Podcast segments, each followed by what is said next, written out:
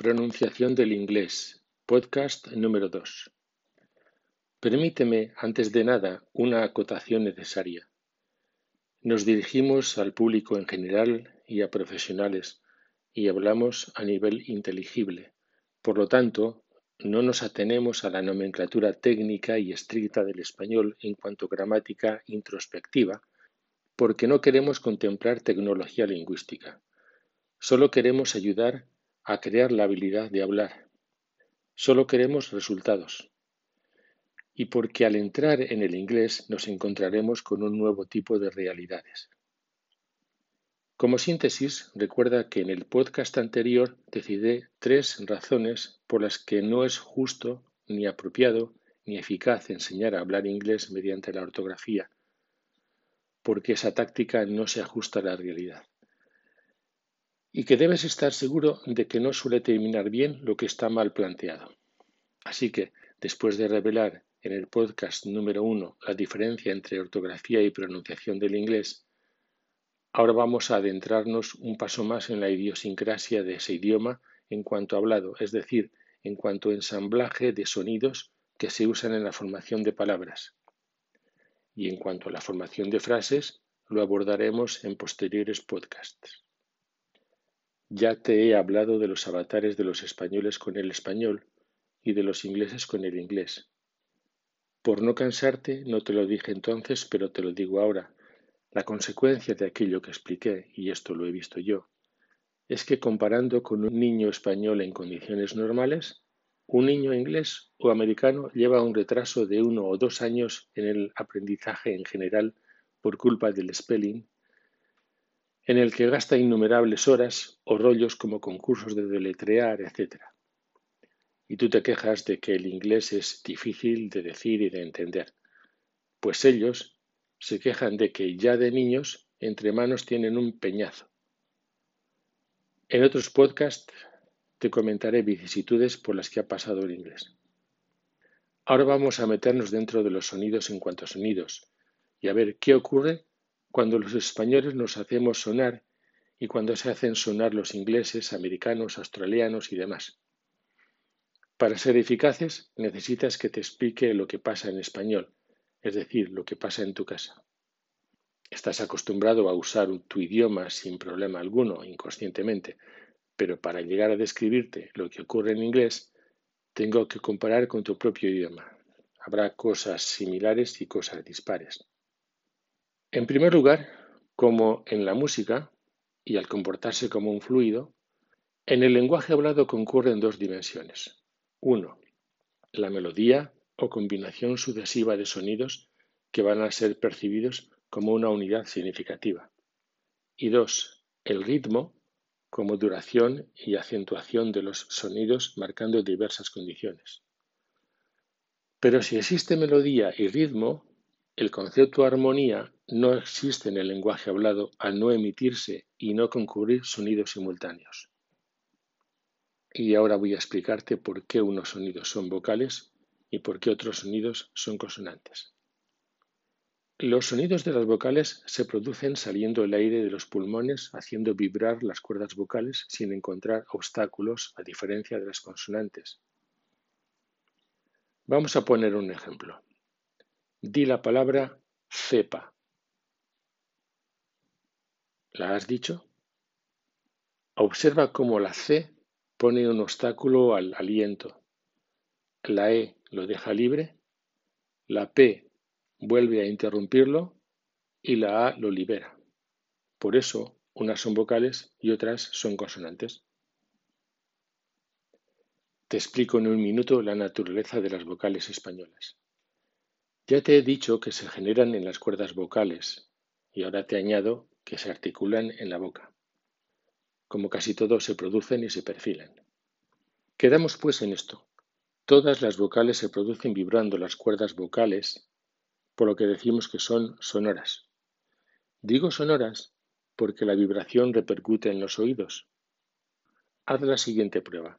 Tápate los oídos y di las vocales A, E, I, o U. Si lo has hecho, habrás oído un zumbido o ruido en los oídos, a la vez que las has distinguido por la forma. Igualmente, si dices de nuevo las cinco vocales españolas, verás cómo vas cambiando la configuración de la boca. Así que se producen en las cuerdas vocales y se modulan en la boca. Al hablar, un español usa cinco sonidos de vocales que, dependiendo de lugares, podrían variar rotando el diagrama o relación entre ellas. Ahora bien, si un español habla con cinco vocales, en el inglés que quieres aprender hablarás con once. Permíteme que te ponga un símil. Imagínate que en tu huerta, tú tienes una huerta, cuando plantas verduras o frutas como tomates, etc., estás acostumbrado a tener cinco surcos en un espacio y que ahora tienes que abrir otros cinco o seis surcos intermedios hasta tener el doble en la misma extensión. Esto supone afinar más, porque están más próximos. Y tienes que aumentar tus píxeles porque necesitas más resolución tanto al crear sonidos cuando hablas inglés como al distinguirlos cuando te hablan. En el siguiente podcast te diré cómo son esos sonidos. Cuando hace un rato dijiste la palabra cepa, observaste que la C y la P ponen obstáculos al aliento. Así que quedamos que las consonantes se producen cuando el aire sale de los pulmones encontrando obstáculos. Ahora bien, si una sola vocal puede producir una sílaba, ¿por qué una consonante sola no puede? ¿Por qué necesita de una vocal para producir una sílaba? Esto ocurre porque una interrupción o estorbo no da un sonido significativo. Si quieres llamar a tu madre no puedes decir m, m. Tienes que añadir la vocal a, mamá. O puedes decir mimo. O si quieres llamar a tu amiga no basta con decir p, l. Tendrás que añadir las vocales para que Paula se dé por aludida. Al producir las consonantes, con unas vibran las cuerdas vocales, es decir, son sonoras, pero otras consonantes se producen sin vibrar las cuerdas vocales, por lo que decimos que son sordas, ya que su no vibración no repercute en los oídos. Ponte este ejemplo. Di el sonido de la T, No notarás nada en los oídos. Ahora di el sonido de la D, D. Ahora sí notarás un ruido o vibración en los oídos. Por eso decalificamos el sonido T como sordo y el sonido D como sonoro. Te pongo otro ejemplo.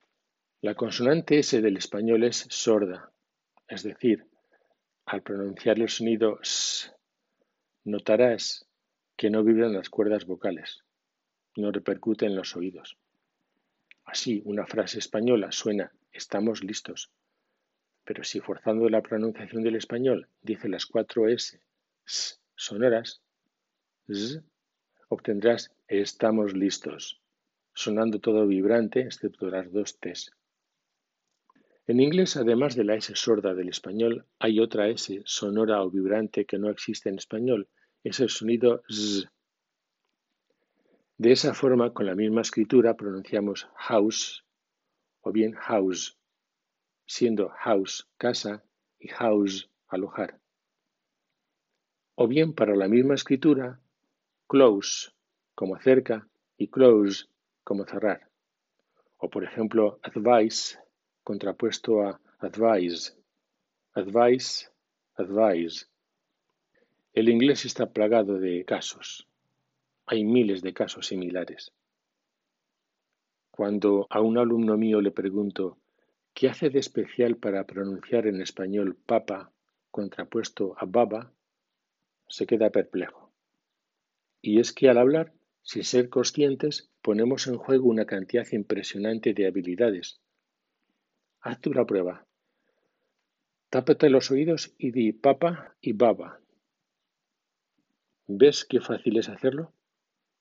Lo has hecho y no sabes cómo. Te explico otra vez. Además de la vibración de la vocal A, notarás más vibración al decir baba, porque la diferencia entre las consonantes P y B es la vibración de la consonante B frente a la no vibración de P. Una vez explicada la diferencia entre vocales y consonantes, nos queda citar el aparato fonador, formado por el sistema respiratorio, la laringe, las cuerdas vocales, la cavidad bucal, dientes, paladar y lengua, y la cavidad nasal. En Internet puedes encontrar multitud de figuras del sistema fonador.